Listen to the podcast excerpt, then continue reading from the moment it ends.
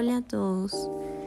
Bueno, bienvenidos a su dosis de Creciendo 360, un espacio de tu agencia publicitaria Consigue Ventas.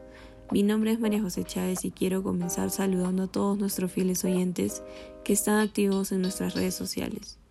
Este es un espacio con contenido que te ayudará a mejorar tu desarrollo personal y profesional por lo cual hemos llegado al episodio 35 y el tema de hoy es Wapalizer. Juntos aprenderemos sobre esta aplicación y los beneficios que nos ofrece. ¿Qué es Wapalizer? Fue creada por Elber Alias en el 2009 y ha recibido contribuciones de cientos de desarrolladores en todo el mundo contando con una base de usuarios activa de un millón de personas, facilitando de manera óptica la recopilación de datos. Entonces, Wapalizer es una extensión que identifica la programación que se ha utilizado en el desarrollo de una página web, es decir, nos revela qué sistema de gestión de contenido, frameworks y, o JavaScript existen detrás del diseño que vemos, así como las herramientas de medición de datos y servidores en los que está alojada esta web.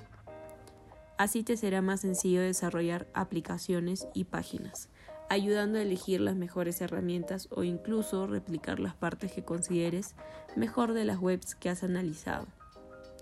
Entonces, ¿cómo la instalamos?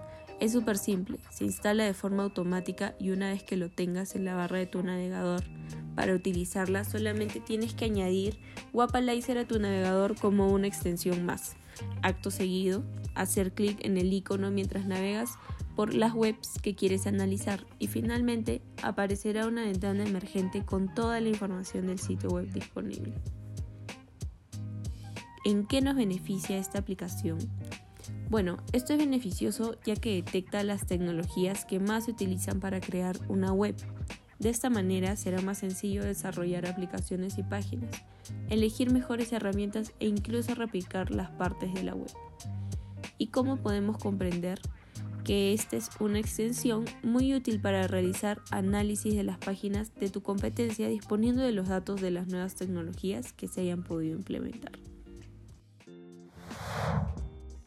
Bueno amigos, con esto finalizamos el podcast de hoy. Y si quieren saber más acerca de este tema, pueden leer nuestro blog ubicado en nuestra página web. Asimismo, debo mencionarles que estos temas y muchos más pueden ser encontrados en todas nuestras redes sociales, como Facebook, Twitter, Instagram y LinkedIn. No se olviden que hemos implementado en nuestra página web una sección para que puedan escribirnos y solicitar los temas que les gustaría escuchar en los siguientes episodios. Recuerden también que somos una agencia publicitaria y a través de nuestra página web pueden solicitar una asesoría gratuita de cualquier tema de marketing digital. En la descripción podrán encontrar el link de nuestro sitio web. Y así me despido sin más dilación. Esto fue Creciendo 360.